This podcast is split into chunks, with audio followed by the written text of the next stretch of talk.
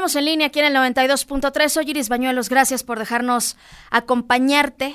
Y como cada martes hay comentario, Iván Omar Plasencia, vamos contigo. Iris Auditorio, muy buenas tardes. Con el gusto de saludarlos como todos los martes. Y en esta ocasión me gustaría compartir con ustedes unas reflexiones que hemos venido haciendo a raíz de los acontecimientos de la semana pasada, en los cuales eh, grupos feministas y la ciudadanía, no solamente las mujeres, la ciudadanía en general, manifestaron eh, un hartazgo que ya se ha venido exponiendo de muchas maneras, en las urnas, fuera de las urnas, con resistencia civil, con manifestaciones, con infinidad de actividades en las redes, todos los que son los luchadores sociales de escritorio, pero el punto es que esto que pasó la semana pasada ya no da para más. Entonces, increíble como la tensión se, se desvió nada más que si lastimaron o grafitearon unas paredes y un monumento histórico y olvidaron, pasaron desapercibido cuál era el motivo de la marcha. Y el motivo de la marcha no es precisamente una agresión a una menor de edad, que después la autoridad salió a decir que había inconsistencias, como fue el caso de nuestra paisana leonesa, que el pasado sábado acusa a un conductor de Uber también de que la quiso secuestrar, sí, y que la Procuraduría sale diciendo también que había inconsistencias en su declaración. Entonces el gobierno, como siempre, está eh, revictimizando a la víctima, haciéndole creer a la ciudadanía que no es tan grave, que la víctima está mintiendo.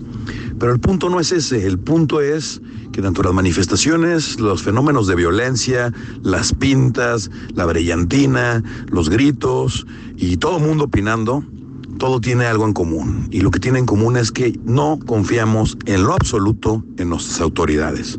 Son lentas, son caras, son corruptas, son mediocres, donde en cualquier otro lado se podría visualizar que un acontecimiento que está creciendo pasos agigantados y que está creando resquemor social, se tiene que atender de manera inmediata y poner todos los recursos del Estado para solucionarlo antes de que escale, como fue el caso de la semana pasada con el de la menor de edad que acusó a cuatro patrulleros de la policía eh, municipal que la habían violado.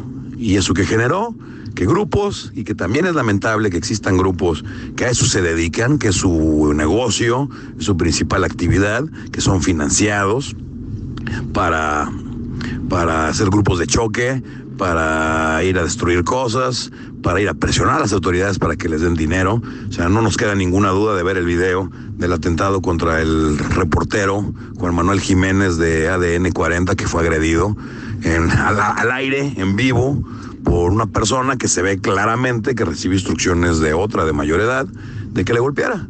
Entonces nos damos cuenta que esto de las marchas ya se convirtió en un negocio muy pingüe para los organizadores, para los que lo fomentan, para los que generan violencia ahí, a cambio de ir a extorsionar a las autoridades de que si no quieres que te vuelva a pasar algo así, pues me tienes que mantener. Y son grupos que de eso viven, de la extorsión, ante la complacencia, la mediocridad y la incompetencia de las autoridades que en lugar de aplicar la ley, se la pasan inventando cómo parcharla. Si las que tenemos no las aplican, ¿para qué están creando nuevas? Ese es el colmo, lo hemos dicho hasta el cansancio en este espacio, Iris Auditorio, que más vale unas leyes muy simples, de cumplimiento muy estricto, que las que tenemos, que son leyes muy complejas, de cumplimiento muy flexible, donde ahora sí que nada más la gente decente las acata y los demás saben que no les va a pasar nada. Vemos que la autoridad ha dejado con una displicencia enorme que nuestros cuerpos policíacos hagan huelga ya de brazos cruzados porque saben que van a salir. Vemos un nuevo sistema de justicia penal que ha traído puras cosas negativas.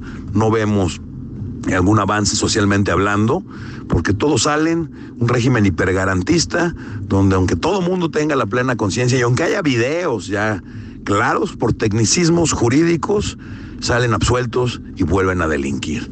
Eso va contra la principal acepción, la principal eh, naturaleza del derecho, que es adaptar las leyes al pueblo al que se le van a aplicar. No andar copiando, como es el caso, leyes extranjeras y sistemas extranjeros a una cultura que la verdad no tenemos nada en que parecernos. Entonces, es de risa, porque en mis redes sociales vemos los argumentos, vemos los argumentos que, que como si estuviéramos en Europa, la gente muy indignada por las pintas, por los daños, están más preocupados porque se eh, gaste pintura que porque se derrame sangre. El origen es que estamos hartos de la violencia y no solamente contra las mujeres, estamos hartos contra la violencia en general en una sociedad que se convirtió muy, muy violenta, en una sociedad donde no hay castigo, donde no hay mecanismos ni de educación, ni de reinserción, ya ni quiero hablar de, de las penales, de las cárceles y los centros de readaptación social, que definitivamente no readaptan, ni inhiben, ni cohiben al delincuente. Es triste y, y esperemos que de verdad ya predomine el sentido común, se dejen de politiquerías y que pongan un manazo en la mesa, porque este país no da para más. Así las cosas, Iris Auditorio. Pasen muy buenas tardes. Gracias, Iván Omar. Como siempre, un gusto tenerte aquí en el espacio. Se abre la discusión. Continuamos acá en las redes sociales y nos encontramos aquí el próximo martes. Hacemos un corte, regresamos con más.